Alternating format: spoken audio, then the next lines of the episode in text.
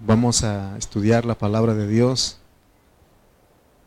Vamos a leer, les pido que abran su Biblia, segunda de Corintios, capítulo 4, versículo 7. Vamos a leer hasta el versículo 15. Segunda de Corintios, capítulo 4, versículo 7 al 15. Leo el versículo 7, ustedes el 8. Amén. ¿Sí? Bueno. Dice la palabra de Dios en Segunda de Corintios, capítulo 4, versículos 7 al 15. Dice, pero tenemos este tesoro en vasos de barro para que la excelencia del poder sea de Dios y no de nosotros. Usted.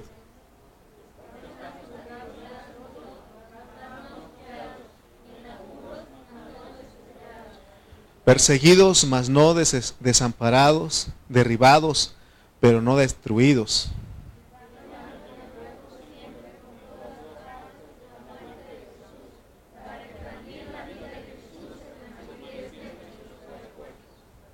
Porque nosotros que vivimos siempre estamos entregados a muerte por causa de Jesús, para que también la vida de Jesús se manifieste en nuestra carne mortal.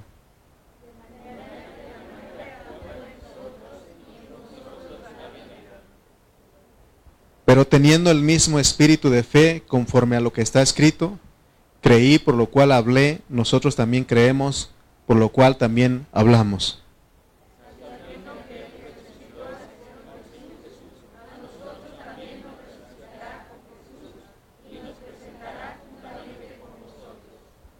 todos juntos.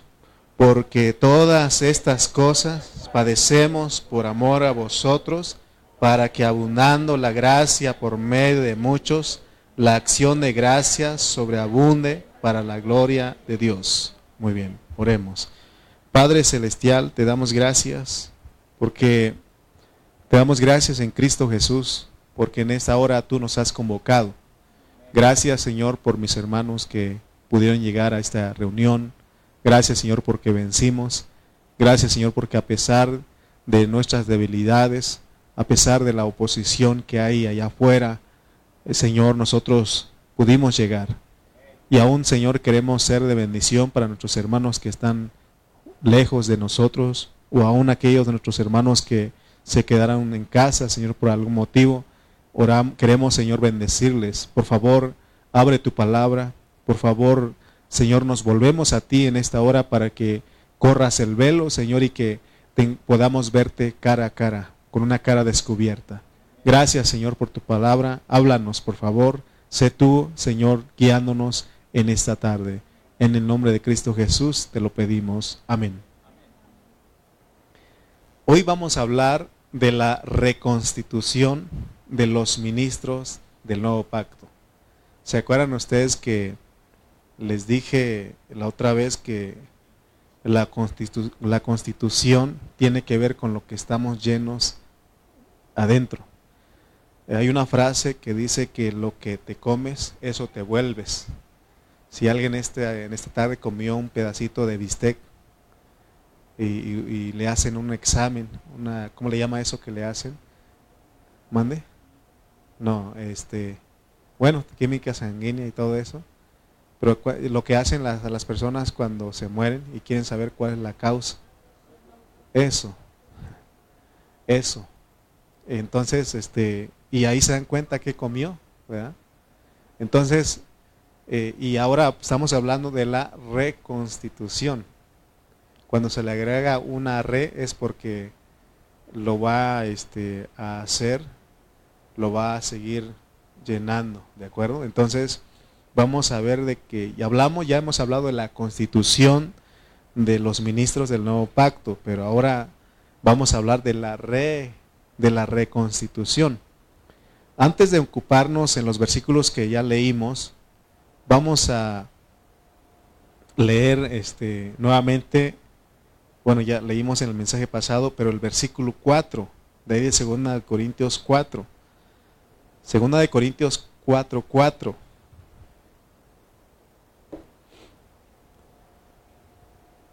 Ustedes saben que cuando lleva D minúscula, sabemos a qué se refiere la Biblia.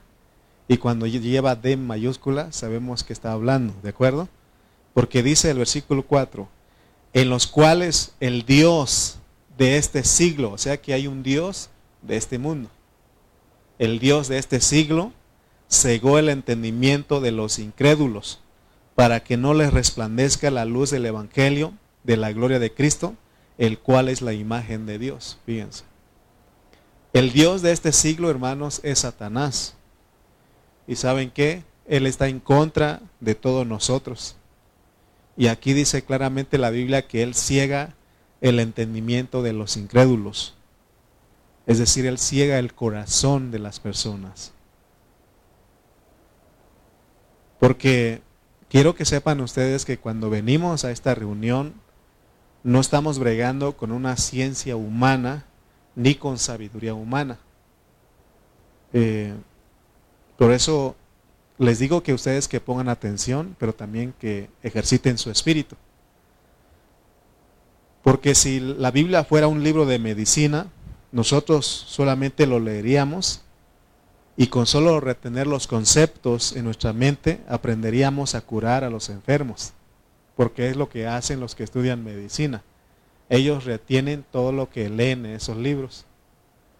Eh, cuando nosotros estamos en la escuela, nos, nos enseñaban, nos daban la enseñanza, estudiábamos, leíamos los libros y lo que, lo que reteníamos en eso, ejercitando nuestra mente, eso ah, respondíamos en los exámenes, ¿se acuerdan? ¿Cuántos se acuerdan cuando todavía iban a la escuela? Johan todavía va a la escuela, Evan todavía va a la escuela, ¿verdad? Este, Emily va a la escuela, Romy va a la escuela, pero Areli apenas dejó de ir a la escuela, pero los demás, uh, ya dejamos hace mucho tiempo, ¿verdad? Sí, ya dejamos, yo ya llevo este 25 años que dejé la escuela, ¿verdad? ¿Y usted? uh, recontra, uff. Ok, fíjense que la ciencia humana, la sabiduría humana, se aprende fácilmente. ¿Sí o no? Se aprende. Si usted se aplica, aprende. Es un asunto nada más de ejercitar la mente. Por eso los que van a la escuela tienen que ejercitar su mente. Para que ellos puedan retener, para que ellos puedan recibir lo que se enseña en la escuela. Y en ese asunto, quiero decir que el diablo no estorba. Él no estorba. Por eso hay gente que está perdido en, la, en, la, en el conocimiento, en el estudio de las ciencias, de la sabiduría humana. ¿Sí o no? Hay gente que está perdida ahí. nosotros, mi esposa y yo conocimos a unos hermanos que ellos siguen estudiando. Siguen estudiando, están haciendo maestrías, luego doctorados, luego posgrados, luego un diploma y siguen, siguen. Y en eso el diablo no se opone no se opone, porque ¿cuántos se acuerdan que les he dicho que, que la escuela es atea? Porque no va a enseñar nada de Dios.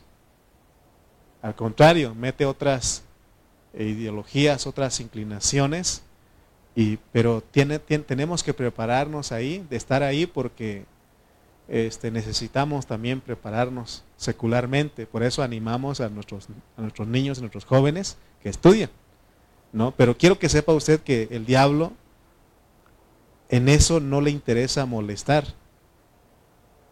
Sin embargo, el diablo sí es enemigo de los que están aprendiendo asuntos espirituales, por ejemplo, en esta hora. Por eso se tiene que tener cuidado, porque nuestra lucha no es contra carne y sangre, sino contra potestades, contra principados, contra los gobernadores de los aires. Ellos son los que no permiten que nosotros estudiemos lo espiritual. ¿Por qué creen ustedes que tiene, tenemos luchas para venir a este lugar? Él, él, va a buscar la forma de que, para que no lleguemos. Por eso les decía, oramos la oración que vencimos. ¿A quién vencimos? al diablo, al enemigo, a Satanás, porque él se opone, hermanos. Por eso tenemos que estar en alerta. Les pregunto a ustedes, ¿en dónde creen ustedes que somos más estorbados? ¿En ver una película o el escuchar el audio de una, de una predicación de la iglesia? ¿En dónde? Se me hace que ustedes ni escuchan prédicas. ¿O será que somos muy estorbados en ver una película? ¿No da que no? Una novela, una serie, ahora los jóvenes, serie. O pasar unos, un tiempo en, eh, en el celular. No somos estorbados ahí, ¿verdad que no? ¿Dónde somos estorbados? Cuando escuchamos la palabra, cuando vamos a leer la Biblia, cuando vamos a orar. Yo tengo la experiencia de que cuando yo estaba más joven, este, me propuse a, leer los libros de la Biblia, bueno, la Biblia, ¿no? Me acuerdo que agarré un libro y estaba leyendo y dije, me voy a acostar de todas maneras, este, ahí me lo leo. ¿Sabe qué, a qué horas me desperté? Hasta el otro día y con la, la Biblia en la mano. No lo solté, pero ahí estaba, ¿no? Pero bien dormido. Y o sea, siempre para las cosas espirituales somos estorbados. Por eso dice ahí que el, Dios de este siglo ciega el entendimiento de los incrédulos. Entonces, para leer y entender la Biblia no es fácil, no crean que es fácil. Porque la Biblia ah, tiene oposición, o sea que hay quien se opone. La Biblia es un libro que para estudiarlo hay que vencer a la oposición de Satanás. Él siempre se va a oponer. Él siempre. Cada vez que nosotros agarremos la Biblia, cada vez que vamos, queramos orar, va a haber oposición. Cada vez que usted va a querer servir en la iglesia, va a haber oposición. Él siempre se va a meter ahí. Por eso Dios eh, nos da este, claves de cómo podemos vencer. Porque no es cierto que cuando uno empiece a leer la Biblia, Satanás inmediatamente nos tira un velo en nuestro corazón y estamos tapados y ya no podemos ver. ¿Cuántos de ustedes de repente agarran un salmo, se están leyendo y de repente no entendemos nada y mejor cerramos? Es que el enemigo pone velos. Entonces, eh, ya aprendimos que tenemos que convertirnos a Cristo. Tenemos que volvernos a Cristo para que se nos quite el velo no hay forma, no hay otra forma de quitarse el velo si uno no se convierte a Cristo. Amén. Tenemos que convertirnos a Cristo. Ya nos convertimos, pero tenemos que reconvertirnos todo el tiempo. Dice segunda de Corintios 3:16. Vamos a ese versículo. Segunda de Corintios 3:16.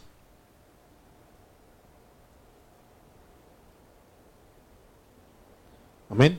Dice 2 Corintios 3:16, pero cuando se conviertan al Señor, el velo se quitará. Vamos a aprendernos este versículo hoy. Pero cuando se conviertan al Señor, el velo se quitará. Vamos a quitarlo en la pantalla. ¿Sí? ¿Puede quitarlo, por favor? Ok. Pero, digan. Pero cuando se conviertan al Señor, el velo se quitará. Segunda de Corintios 3:16. Otra vez.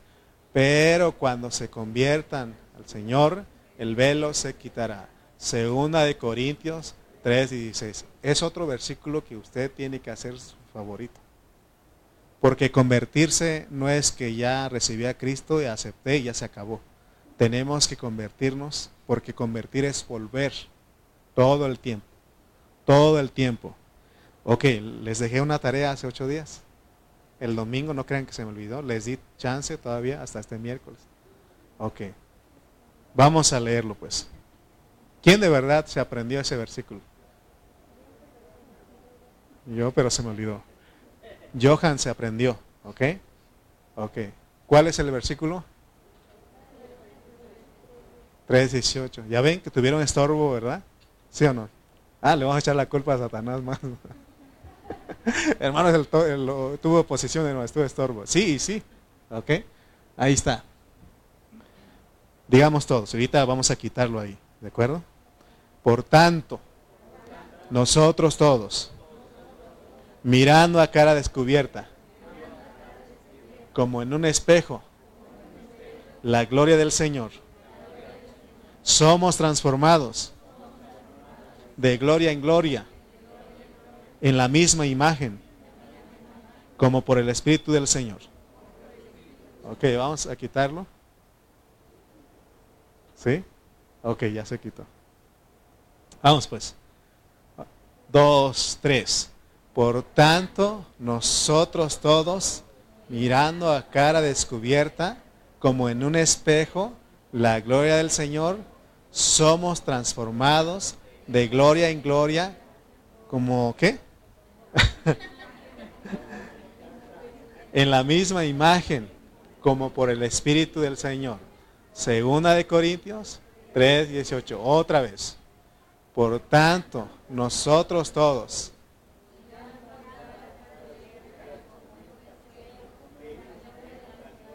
somos transformados de gloria en gloria en la misma imagen, como por el Espíritu del Señor. Yo vi a ustedes. Segunda de Corintios 3, 18, ¿ok? Ok. Segunda de Corintios 3, 16. Pero cuando se conviertan al Señor, el velo se quitará. Segunda de Corintios. Ah, pues yo dije, ¿cómo se las ha? Hermana, no haga trampa, ¿eh? ok. Vamos a decir los dos versículos, pues. ¿Ok? Segunda de Corintios 3:16.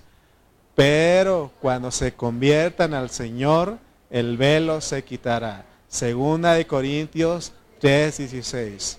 Por tanto, nosotros todos, mirando a cara descubierta, como en un espejo, la gloria del Señor, somos transformados de gloria en gloria en la misma imagen como por el Espíritu del Señor. Segunda de Corintios 3.18. ¿Ok? Ah, bueno, pues. Muy bien. Ok, este versículo de Segunda de Corintios 3.18 eh, está diciendo que nosotros somos como esa cámara que está aquí. Esta cámara que, que tiene nuestro hermano Aarón toma videos y toma fotos. Entonces, esta cámara tiene una lente y esa lente tiene que estar limpio. Por eso él cuando termine lo tapa. No tiene que ensuciarse porque entonces no va a salir la imagen. Por eso nosotros tenemos que abrirnos al Señor todo el tiempo. Pero tenemos que tener cuidado que no se ensucie. Porque entonces no va a expresar la imagen. Por ejemplo, el proyector este proyector, puede poner este, un versículo, hermana, por favor. Este proyector, mire, no se ve nada. Cuando usted se ensucia su corazón, así está. Pero nosotros tenemos que ser transformados. Entonces, ahí está. Ahí. Ok. Entonces esa lente tiene que estar limpia. Nosotros también tenemos que abrirnos al Señor todos los días, decir, confesando nuestros pecados, pidiendo perdón. Entonces nosotros, hermanos, somos transformados. Porque entonces cuando nos abrimos al Señor estamos abiertos a Él y somos transformados poco a poco. Entonces, porque de otra manera va a estar un velo porque, porque cada día tenemos que volvernos al Señor. Eso es convertirse. Dice, pero cuando se conviertan al Señor, el velo se quitará. O sea que todo el tiempo tenemos que convertirnos porque acuérdense que hay un enemigo que no quiere que nosotros toquemos las cosas espirituales. Si estás convertido al Señor, el velo es quitado. Pero si no estás convertido al Señor, el velo sigue ahí. No vayamos a creer que el diablo nos va a dejar en paz. No nos va a dejar en paz. No vayamos a creer que Él nos va a dejar en paz porque una vez nos quitaron el velo, sí es cierto. Cuando creímos en Cristo, cuando recibimos a Cristo, cuando fuimos bautizados, el velo se quitó. Pero necesitamos todo el tiempo volvernos al Señor, porque podemos ser estorbados por el diablo. Amén. En nuestra experiencia sabemos que cuando nosotros, los cristianos, empezamos a leer la Biblia, el Satanás siempre nos tira un velo. ¿Cuántos de ustedes han leído, mm, ¿se acuerdan? Ustedes han, han pasado por salmos cuando leen toda la Biblia. Pero ¿cuándo es cuando nosotros nos sentimos, ay, está muy largo? Cuando llegamos al Salmo 119. Quisiéramos que estuviera tan corto como el Salmo 134, 132, o sea, otros salmos chiquititos, ¿sí? Pero ese salmo está bien larguísimo. Y ahí está uno y, y no termina. Es que somos estorbados. Satanás siempre va a poner un velo para que no veamos lo maravilloso, lo precioso que es la palabra de Dios. Es más, no aguantamos leer la Biblia por una hora somos estorbados. ¿Cuánto tiempo pidió el Señor para que los discípulos oraran con Él? Una hora, dice. Y cuando fue a orar, regresó y los halló durmiendo. Y dice, ¿no pudisteis haber orado conmigo una hora? Entonces, hermanos, siempre vamos a ser estorbados. Es más, ahorita a ustedes les da sueño. Ya le está empezando a dar sueño. Pero terminando la el servicio, se nos quita el sueño. ¿Sí o no? Llegamos a la casa, no todos, porque hay quien llega a la casa, se tira y se, se muere del sueño y hasta el otro día, ¿no? Pero hay quienes damos vueltas, damos vueltas, ahí estamos y no podemos dormir. Pero cuando lees la Biblia, este, rápido, este, te da sueño, no puedes aguantar. Es más, te doy un consejo. El día que no puedas orar, pon una de mis prédicas y vas a ver que te vas a dormir. Sí, yo me duermo escuchando mis prédicas. ¿Qué es convertirse? Dije. Pero cuando se conviertan al Señor, el velo se quitará. ¿Qué es convertirse? Si están poniendo atención. ¿Qué es convertirse? Volverse al Señor. Eso, ¿qué es convertirse? O díganlo pues, ¿qué es convertirse? Volverse al Señor, volverse a Él, tornarnos a Él. ¿Sí? Eso es todos los días, hermanos. Porque si no, acuérdense que el diablo es experto en poner velo. Cada vez que leamos la Biblia y cada vez que escuchemos, estemos escuchando la palabra, tenemos que volvernos al Señor. Es decir, tenemos que tornarnos a Él hacia Él invocando su nombre y decir, oh Señor Jesús, Señor Jesús. ¿Por qué? Porque eso nos vuelve a Dios, porque eso es invocar su nombre, Señor Jesús. No tienes que decir cinco o seis veces o siete veces, con una sola vez que digas. Pero también si quieres decir más veces, no hay ningún problema, es mejor. Por ejemplo, cuando estás aquí en esta reunión y de repente tu pensamiento se va a otro lado, tienes que volverte, convertirte al Señor, decir, Señor Jesús. Porque aún estamos aquí en esta reunión y nuestra mente se va por otro lado. O también estamos aquí y de repente nos da sueño. De repente nos distraemos. ¿Qué tenemos que hacer? Convertirnos al Señor, es decir, volvernos a Él. ¿De qué manera? Invocando su nombre. Tienes que decir, Señor Jesús, Señor Jesús. Con solo que digamos, Señor Jesús, te amo y eso hace que tiemble Satanás, porque te estás volviendo a tu Dios, te estás volviendo a tu Señor. Satanás tiembla cuando los cristianos invocamos el nombre del Señor. Dice 1 de Corintios 12:3 en la parte B, 2 de Corintios 12:3 dice, "Y nadie puede llamar a Jesús Señor sino por el Espíritu Santo." ¿Te das cuenta? Nos ejercitamos volvemos a nuestro espíritu. ¿Quieres estar en tu espíritu? Aprende a invocar el nombre del Señor. El nombre del Señor. Debemos aprender esto, porque esas son las armas que Dios nos ha dado. el invocar el nombre del Señor hace que temen las potestades de las tinieblas y el mismo diablo. Qué poderoso es el nombre de Jesús. Por eso cantamos, el nombre de Jesús es poder. ¿Sí o no? Pero lo cantamos a veces sin sentido, sin entendimiento. Necesitamos entenderlo, hermano.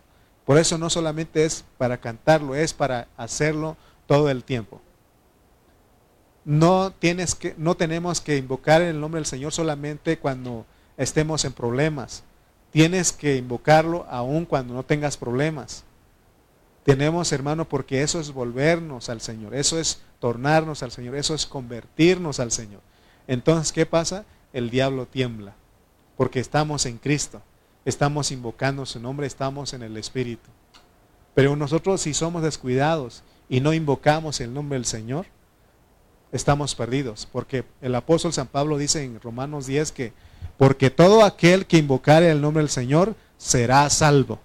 ¿De salvo de qué? De esa situación que está en ese momento. Que no de repente, no sé si le ha pasado a usted, que estamos ahí y nos vienen malos pensamientos. Hay un tráfico de pensamientos de nuestra mente. Pero nos peleamos con la persona que nos hizo algo, que nos dijo algo nos peleamos con el de la tienda que no nos despachó bien, nos peleamos con nuestros hijos, nos peleamos con los vecinos que tiran agua, digo este que o sea, que siempre no estamos ahí peleando, ¿no? No sé si a usted en su mente le ha pasado, o solamente a mí. Se me hace que solamente a mí, ustedes ni piensan nada. Ustedes siempre están en el espíritu. Pero siga un momento, ¿no? Y es cuando tiene uno que convertirse al Señor, tornarse al Señor, volver al Señor, invocando su nombre. Porque Él no piensa eso. Él no tiene esos pensamientos. ¿Sí? ¿Qué tenemos que hacer? Invocar el nombre del Señor. Señor Jesús. Amén. Bueno, me introduje. Voy a comenzar. Leímos 2 Corintios 4 del 7 al 15. Quiero decirles, hermanos, que estos capítulos 3 y 4 de Segunda de Corintios son los capítulos más importantes, aún de, de las dos cartas, de las dos epístolas. Entonces, por eso es que nosotros tenemos que estudiar juntas estas dos epístolas. Porque solo en estos capítulos se presenta el hecho de que Cristo debe forjarse en nosotros. Es lo que dice Pablo.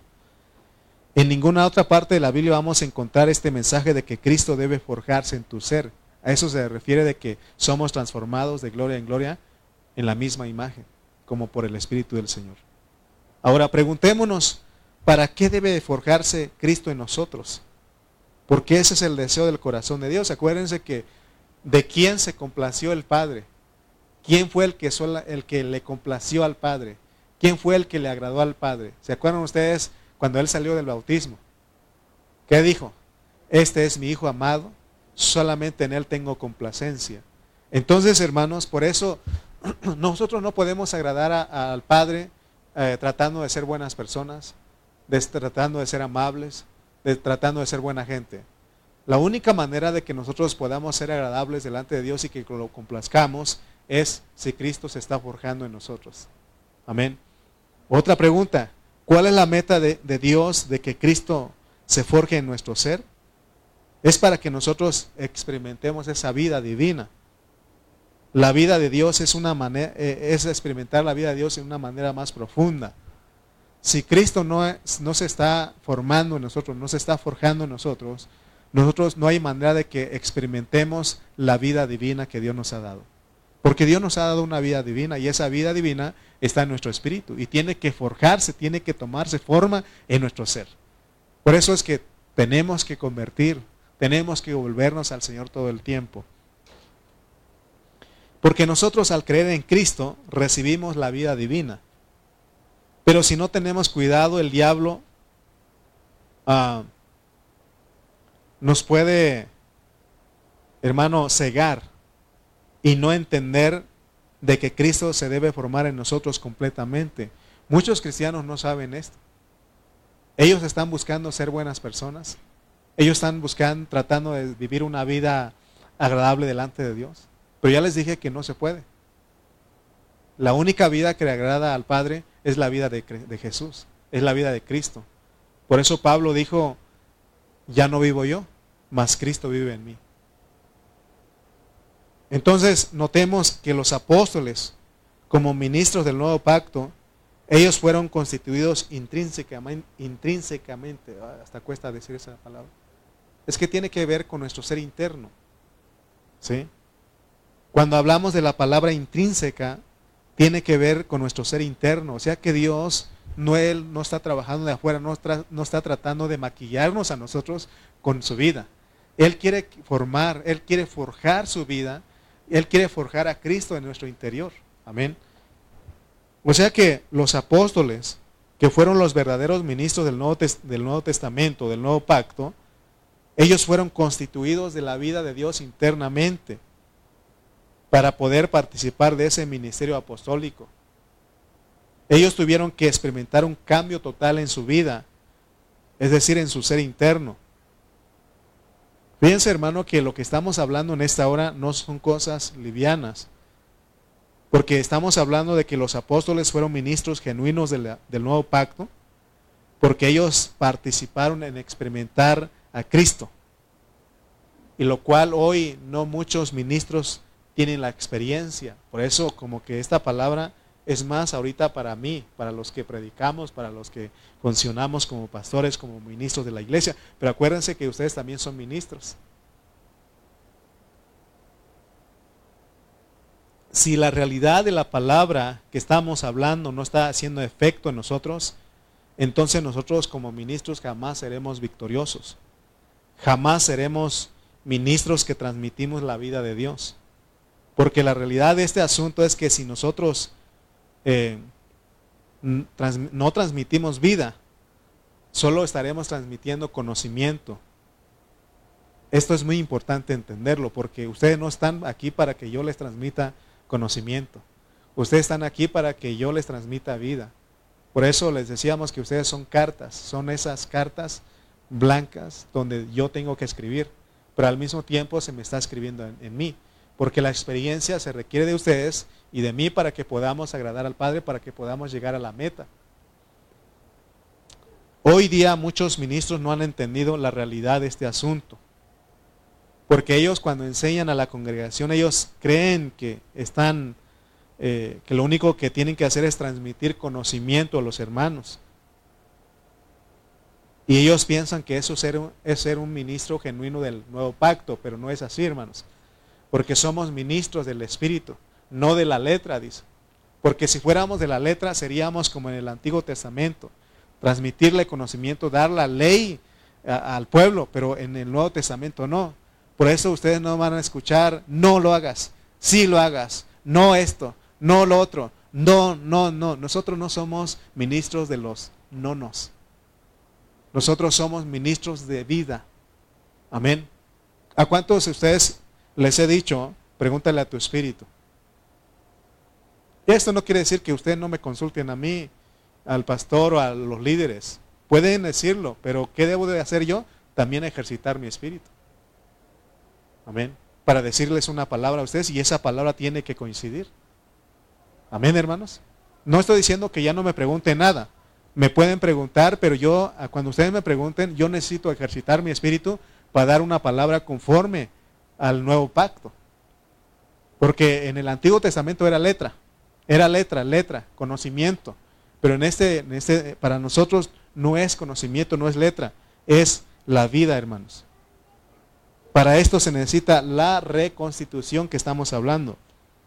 Porque uno puede pararse aquí y predicar a gritos la palabra frente a una multitud, frente a los hermanos. Pero podemos no estar ministrando la realidad del ministerio del nuevo pacto, porque esa realidad es ministrar un evangelio glorioso. Es una vida que se expresa, tiene que expresarse. Por eso, hermano, cada vez que hablamos aquí es para que usted se abra su corazón y esa vida tiene que expresarse en usted. Tarde que temprano tiene que expresarse. Por eso nuestra transformación es de gloria en gloria.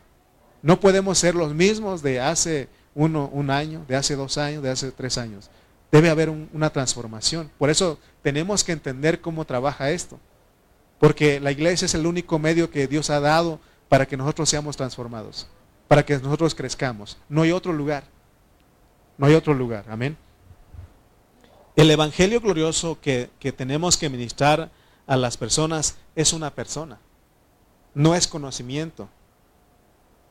Y si esa persona no es ministrada a, los, a las personas, a los, a, las, a los que nos escuchan, entonces nosotros los ministros no estamos cumpliendo con el ministerio del nuevo pacto.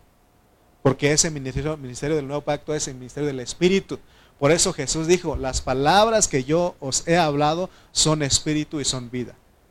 No, Él no dijo que son conocimiento. Hermano, hay mucha gente que está buscando conocimiento y ese conocimiento envanece. Ese conocimiento sin la vida no ayuda mucho. Por eso nosotros estamos aquí por el conocimiento, pero estamos eh, en busca de ese conocimiento con la vida. Porque es necesario conocer, es necesario tener conocimiento, pero necesitamos esa palabra con vida, hermanos. Porque entonces seremos gente de mucho conocimiento, pero derrotados internamente. Si nosotros, hermanos, ignoramos este ministerio del nuevo pacto, entonces vamos a volvernos igual que los judíos, vamos a volvernos igual que los mesiánicos, vamos a volvernos igual que la gente que hoy día aún sigue tomando la ley del nuevo, del, perdón, del Antiguo Testamento. ¿Cuántos de ustedes se acuerdan de la mujer adúltera? Dice que llegaron las personas y le dijeron a Jesús, a esta mujer la hallamos en pleno acto de adulterio. Y ellos dicen, y la ley y la, el ministerio de la letra dice que esta mujer merece morir, ¿qué? Apedreada, así dice, y era verdad. Pero Jesús vino, hermano, a cambiar. Hubo una transición, hubo un cambio. El ministerio de la letra se quedó allá. Ahora es el ministerio del Espíritu. Y como el ministerio del nuevo pacto, el ministerio del Espíritu ya no es, se aplica como en el antiguo pacto. Porque ¿qué dijo Jesús? El que esté libre de pecado, sea el primero en arrojar la piedra. Porque él, como el ministerio del Espíritu, ya no trabaja así. ¿Qué dijo él a la mujer? ¿Dónde están los que te acusan? Y ella dijo, ninguno está. Y él dijo, yo tampoco te condeno. Ve y no hagas las mismas cosas. Porque ahora estamos, hermano, por eso estamos aquí, no para este, matar a los hermanos con la letra. No podemos tomar la letra para matar a los hermanos, se puede. ¿Por qué creen ustedes que nuestros familiares a veces no nos escuchan o, ya no quieren escucharnos? Porque nosotros queremos hablarles, hablarles la palabra y no se ve nada de vida en nosotros. No se ve nada de testimonio en nosotros de la vida de Cristo. Por eso ellos dicen, eh, es como ser como Pedro, le cortamos la oreja y ellos ya no quieren escucharnos. Hermano, tenemos nosotros que procurar hablarles la palabra, pero también que vaya acompañado de un testimonio de nosotros, de un testificar de nuestra vida. Y vas a ver que poco a poco se van a dar cuenta quién eres tú. Porque no van a, se van a fijar en lo que tú hablas, en lo que usted habla, sino en los hechos. Amén. Entonces, ¿cómo funciona este asunto que estamos hablando?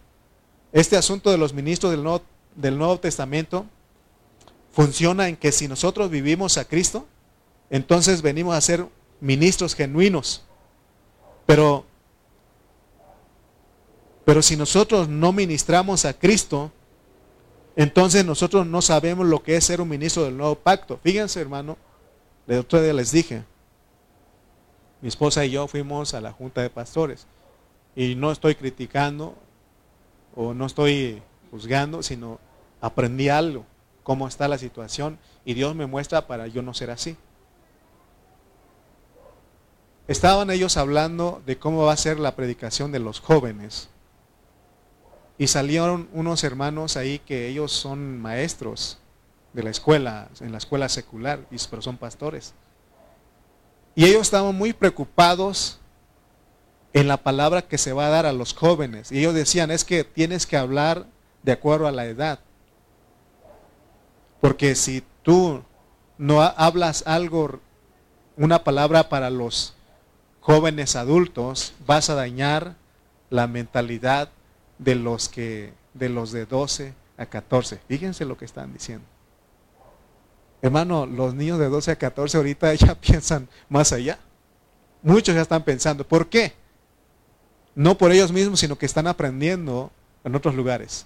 En la escuela, en la calle, con los amiguitos, ya le están abriendo todo eso. Y uno todavía tiene miedo, a ver, y, yo no hablé, pero solamente en mi corazón dije, es que no han entendido que la palabra se tiene que escribir en los corazones de ellos por el Espíritu Santo. El Espíritu Santo es experto en hablar a los corazones. Hace tiempo nosotros teníamos, porque también llegan gente, hermanos nuevos, y ya hay hermanos que ya tenemos más años aquí, y uno dice, entonces hay que agarrar una palabra para cierta, cierta capacidad, pero nosotros hemos entendido que el Espíritu Santo se encarga de repartir. Muchos hermanos que vienen por primera vez aquí, hermano, yo le entendí. Yo entendí, porque ellos no, mi intención no es hablarles que ellos se lleven todo lo que estoy hablando, sino una palabra, una porción. Haz de cuenta que yo les traigo como un pastel de chocolate. ¿Verdad que cuando la persona cumple años no se le da todo el, a ver, tú cómete el, el pastel entero, ¿verdad que no? ¿Cómo se le reparte? Es más, el de cumpleaños le dan un poquitito más, pero le dan una porción, ¿sí o no? Pero ¿verdad que no, no, tiene que comer todo el pastel? Una porción. Lo mismo aquí, hermano. Y, y, y, Dios nos ha enseñado aquí. Una niñita de 8 años. Bueno, ya ahorita ya tiene más. Pero de 8 años, hermano, me aguantó a escuchar la palabra dos horas y 20 minutos. Ya después nos confesó que sí se cansó, pero escuchó. Estuvo ahí. Entonces, yo creo que vean ustedes que por eso tenemos que aprender lo que es ser ministro del Espíritu. Yo no me preocupo, yo traigo la palabra, Dios ya me la dio, y aquí Él se encarga por el Espíritu, porque dice que la tinta, ¿quién es? ¿Es el pastor? No, es el Espíritu Santo. Entonces el Espíritu Santo se encarga de escribir lo que cada uno de nosotros necesitamos. ¿Sí? Entonces, Veamos pues cómo está esto. Eh, el Ministerio Pan de Vida no está, en este ministerio no estamos interesados en ministrar conocimiento a los hermanos. Nosotros queremos que ustedes conozcan la palabra en su pureza, que conozcan a Cristo, que todos conozcamos a Cristo. Porque si ustedes conocen a Cristo, les damos Cristo y ustedes experimentan esa palabra, ustedes van a ser ministrados de la vida divina.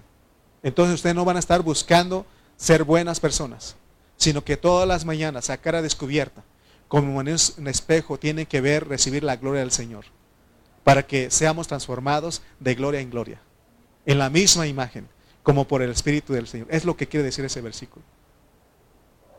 Pero tenemos que convertirnos a Él. Pero cuando se conviertan al Señor, el velo se quitará. Por eso todas las mañanas tenemos que volvernos a Él. Todo, no solamente las mañanas, todo el, todo tiempo. A cada hora, hermano ve con él, Señor Jesús. Señor Jesús, porque somos como esa, esa lente del proyector, de la cámara, nos podemos ensuciar. Por eso mi hermano, cuando termine eso, él cierra. Allá también cerramos, para que no se ensucie. Porque si lo dejamos ahí, se va a meter polvo y ya no va a poder proyectar nada. ¿sí? Por eso es importante, hermano, lo que estamos hablando. Amén. ¿Por qué estamos hablando de eso? El Señor Jesús lo dijo, Juan 10:10. 10. Vamos a poner San Juan 10:10. 10. Vamos a leer la parte B de este versículo.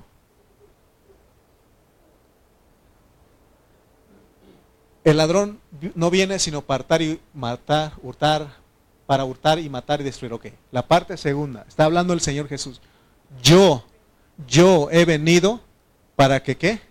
Para que tengan vida y para que le tengan en abundancia. O sea que esa vida, hermana, hermanos, es una vida abundante. Es para que la tengamos abundantemente. Amén.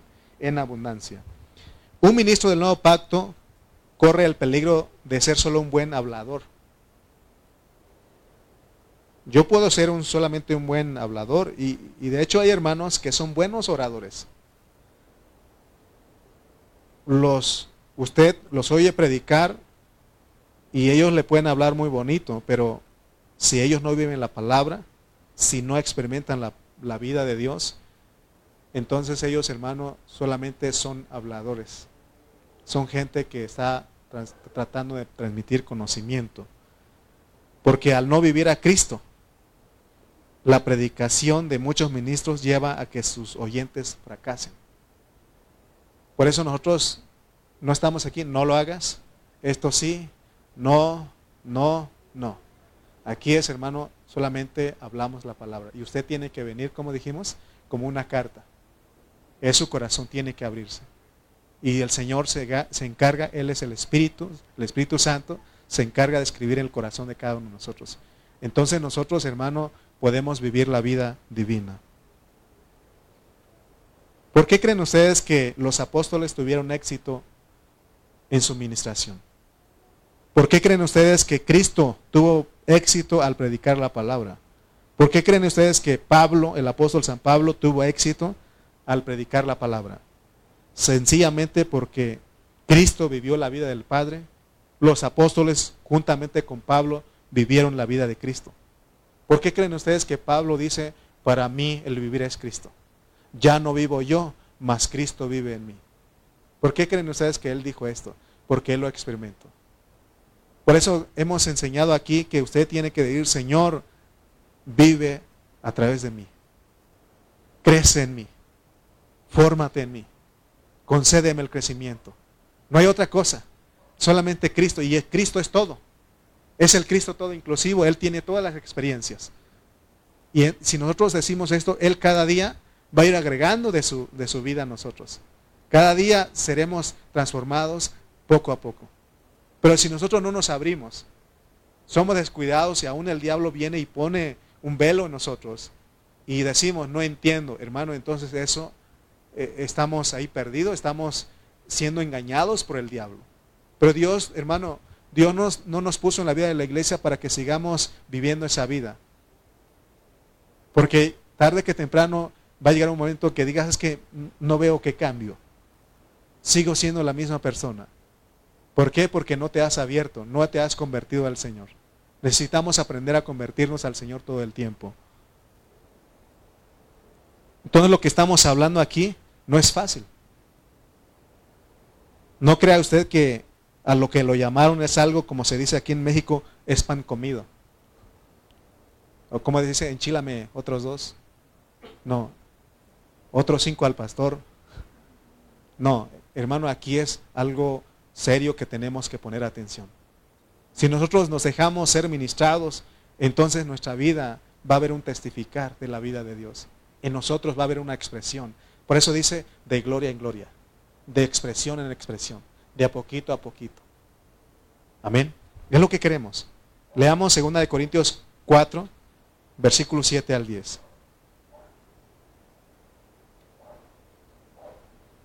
Dice 2 Corintios 4, de 7 al 10. Pero tenemos este tesoro en vasos de barro para que la excelencia del poder sea de Dios y no de nosotros. ¿Se dan cuenta? Que estamos atribulados en todo, mas no angustiados.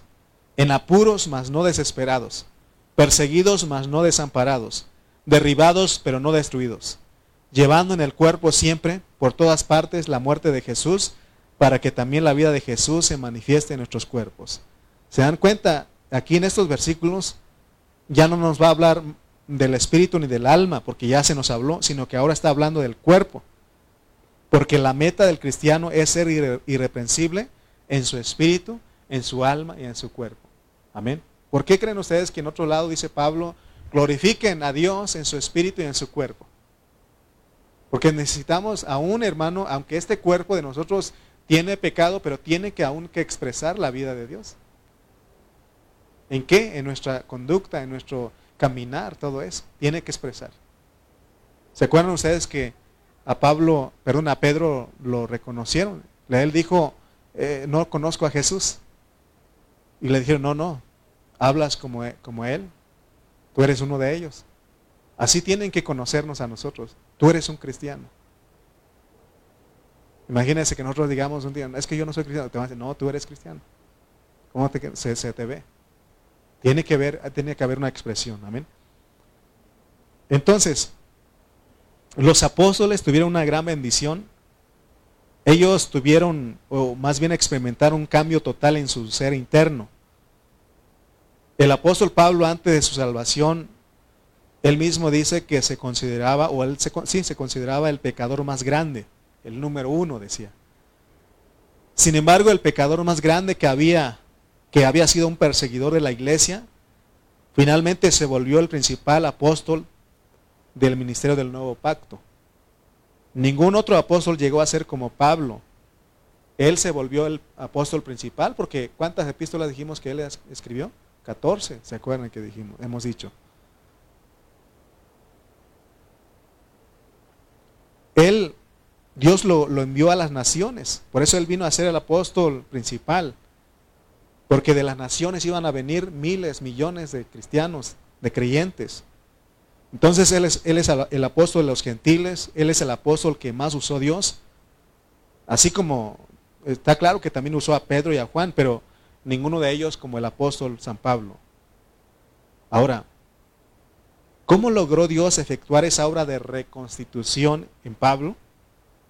¿Cómo es que Dios hizo de un perseguidor, de un perseguidor y pecador en un ministro genuino del nuevo pacto? Porque eso vino a ser él. ¿Será que Pablo resultó con todo ese, ese conocimiento en un instante y de una manera milagrosa? Por supuesto que no. Dios ocupó la obra de reconstitución en Pablo. Necesitamos eso. Fíjense que el Espíritu, eh, que el Espíritu Santo, cuando nosotros nos convertimos a Dios, Él hace la obra de, Él está deseoso de hacer la obra de reconstitución en nosotros, de trabajar en nuestro interior de constituirnos cada día más de Cristo. Pero lo que muchos cristianos no se han dado cuenta de que esta, esta obra de llenarnos, de trabajar, de salvarnos, de forjar a Cristo todo el tiempo, no es algo milagroso. Pero la obra, aunque la obra de nacer de nuevo, esa sí fue una obra milagrosa. Porque Pablo, este, Dios hizo eso en él, porque dice, ¿se acuerdan? ¿Para dónde iba Pablo? Iba a, camino de Damasco a, agarrar a los cristianos de la fe de... Y ahí Dios lo convirtió y fue un milagro. Y es lo que pasó con nosotros. Cuando venimos recién, hermano, ese sí fue un milagro porque quizás éramos los que no queríamos nada con Dios, no queríamos nada con Cristo, pero hizo Dios un milagro que cambiamos y somos los que decimos, ¿saben qué? Yo quiero creer en Cristo, yo quiero recibir a Cristo, yo quiero bautizarme. Y empezamos a reunirnos. Eso es un milagro. Pero el ser un ministro, eh, el ser como Pablo, ese no es un, milagro. Porque Pablo fue constituido intrínsecamente. Es decir, eh, él en su ser se saturó de la vida de Cristo. Por eso él llegó a decir, ya no vivo yo, Cristo vive en mí. Y lo que ahora vivo, porque él seguía viviendo, pero él se dejó que su interior, Cristo se forjara, hermanos. Entonces la reconstitución no es un milagro. En cambio, la regeneración de los cristianos sí es el milagro más grande, porque ¿cuántos hemos dicho, yo pensaba que este nunca iba a venir a Dios? Era un diablo, decíamos. Y de repente está en la iglesia, ¿sí o no? De repente es el que está levantando las manos, cantando a Dios. Es el que está predicando la palabra de Dios. Ese sí es un milagro. Pero la reconstitución de los ministros del nuevo pacto, eso está relacionado con la transformación y no es un milagro. Porque aunque una persona sea pecadora, pero en el momento que invoca el nombre del Señor y recibe a Cristo como su Salvador, esa persona llega a ser un hijo de Dios. O sea que la regeneración es instantánea.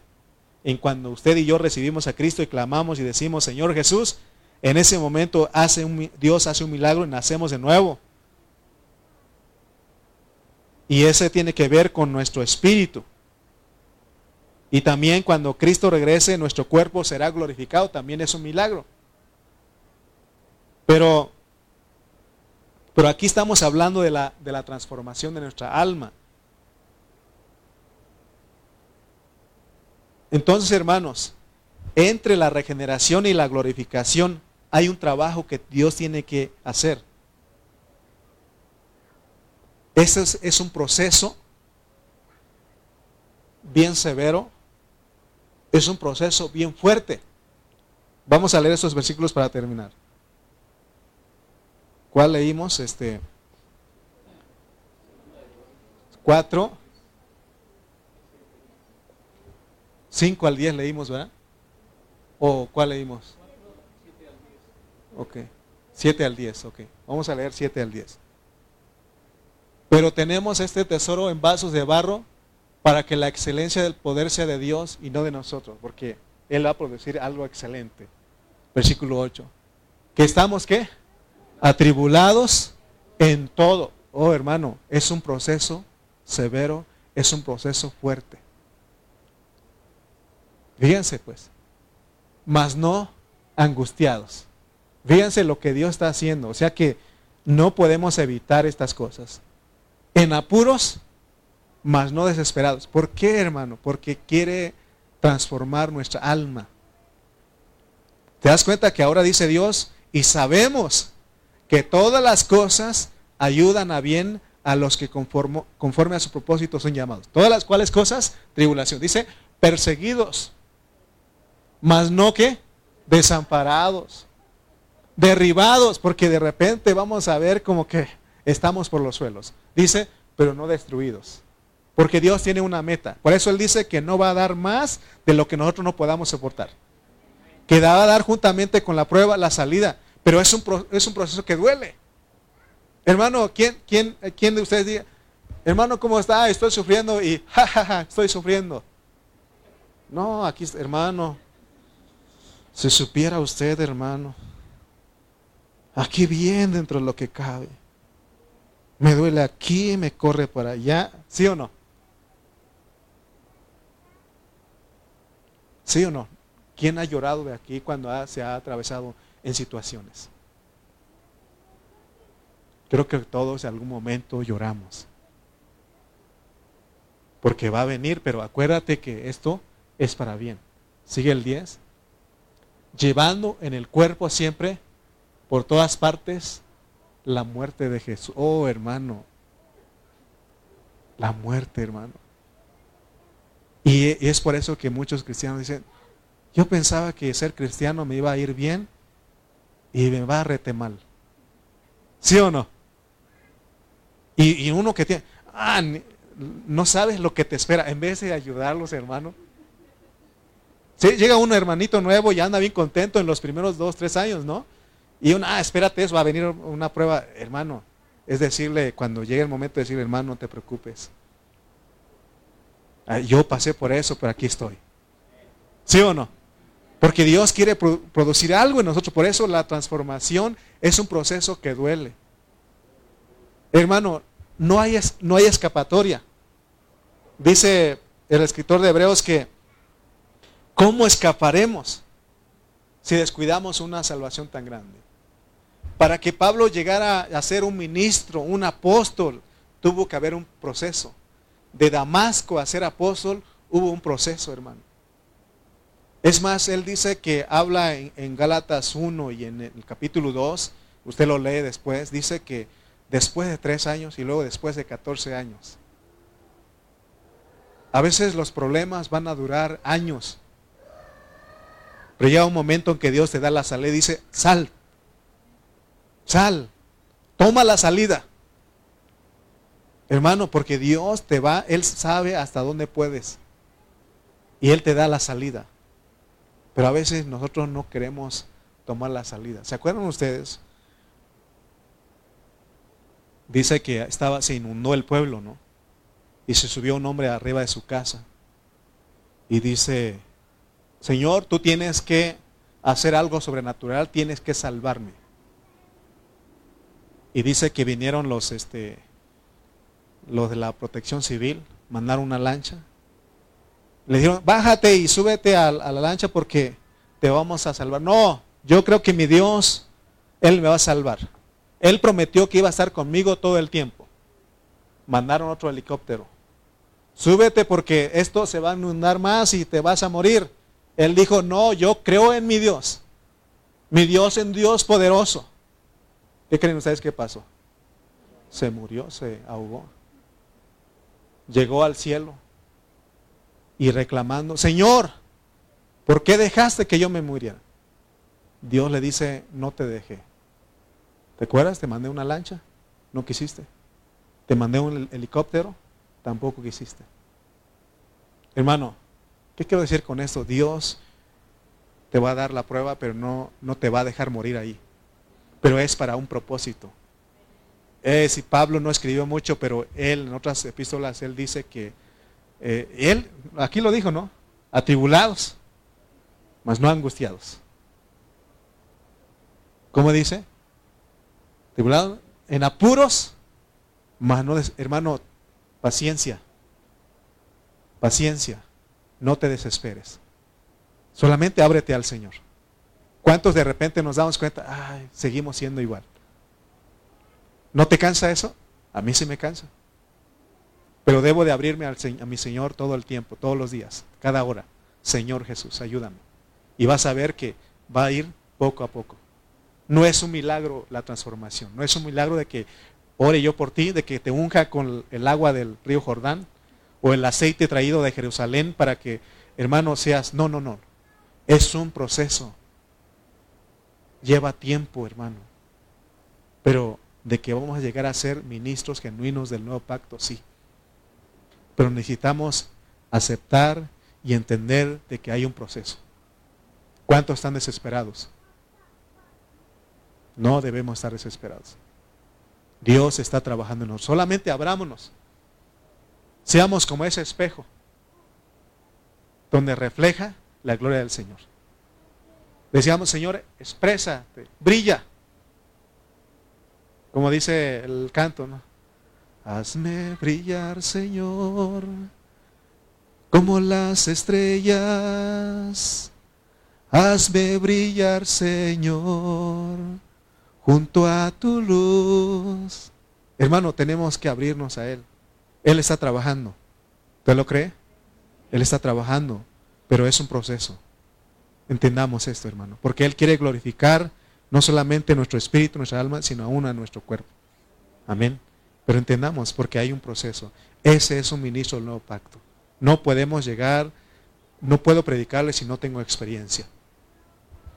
Yo le decía a uno de mis hermanos el otro día, llegué con un hermano y él me decía, estoy enfermo hermano, tengo esto, y yo le decía, yo tengo también. Tengo lo otro, yo también, como que si fuera todo hermano. Como que si Dios dijera, te voy a pasar por esto para que vayas y consueles a aquel que está enfermo. Porque a veces uno dice, ¿por qué nada más yo? ¿No ha pensado usted eso? Cuando está en una situación, hay problemas, hay situaciones difíciles, hay enfermedades, hay escasez, y usted dice, ¿por qué nada más a mí? ¿Sabes qué? Hay mucha gente y está más peor que tú. ¿Sí o no? Yo he escuchado gente que está más peor que yo. Y digo, Señor, ayúdalo, porque yo estoy bien sano entonces. Yo estoy bien con lo que tengo entonces. ¿Se dan cuenta? Amén. Bueno, ahí lo dejo porque necesitamos ese proceso. Necesitamos ser metamorfoseados. ¿Qué significa esto? Necesitamos metamorfosis. Esa transformación. Así como surge con la, con la mariposa. ¿Era qué? oruga, luego, y ya pasa a ser una mariposa.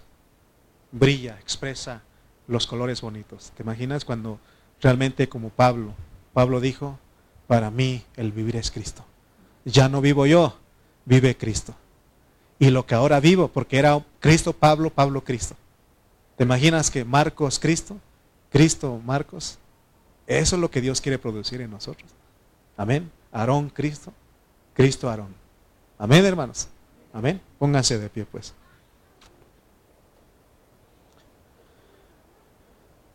El tiempo de transformación es un proceso, es un tiempo que Dios va a durar ese, ese proceso todos los años que nos faltan por vivir. Todos los años que nos faltan, ¿cuánto le falta a usted? Eso es lo que le falta.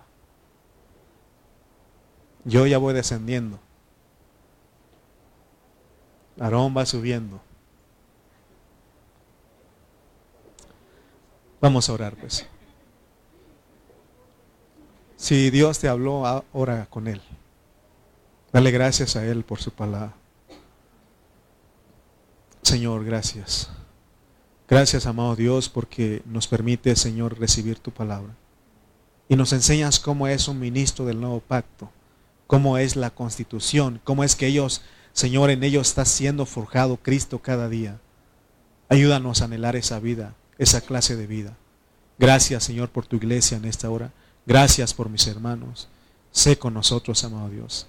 Danos de ti más y más. Nos abrimos a ti, Señor. Queremos hacerlo todo, todo el tiempo, Señor, para que tú forjes a Cristo, para que seamos transformados de gloria en gloria. Gracias, Señor, porque tú dices que todo ayuda para bien. Gracias por tu palabra. Gracias en esta noche. En el nombre de Cristo Jesús. Amén y amén.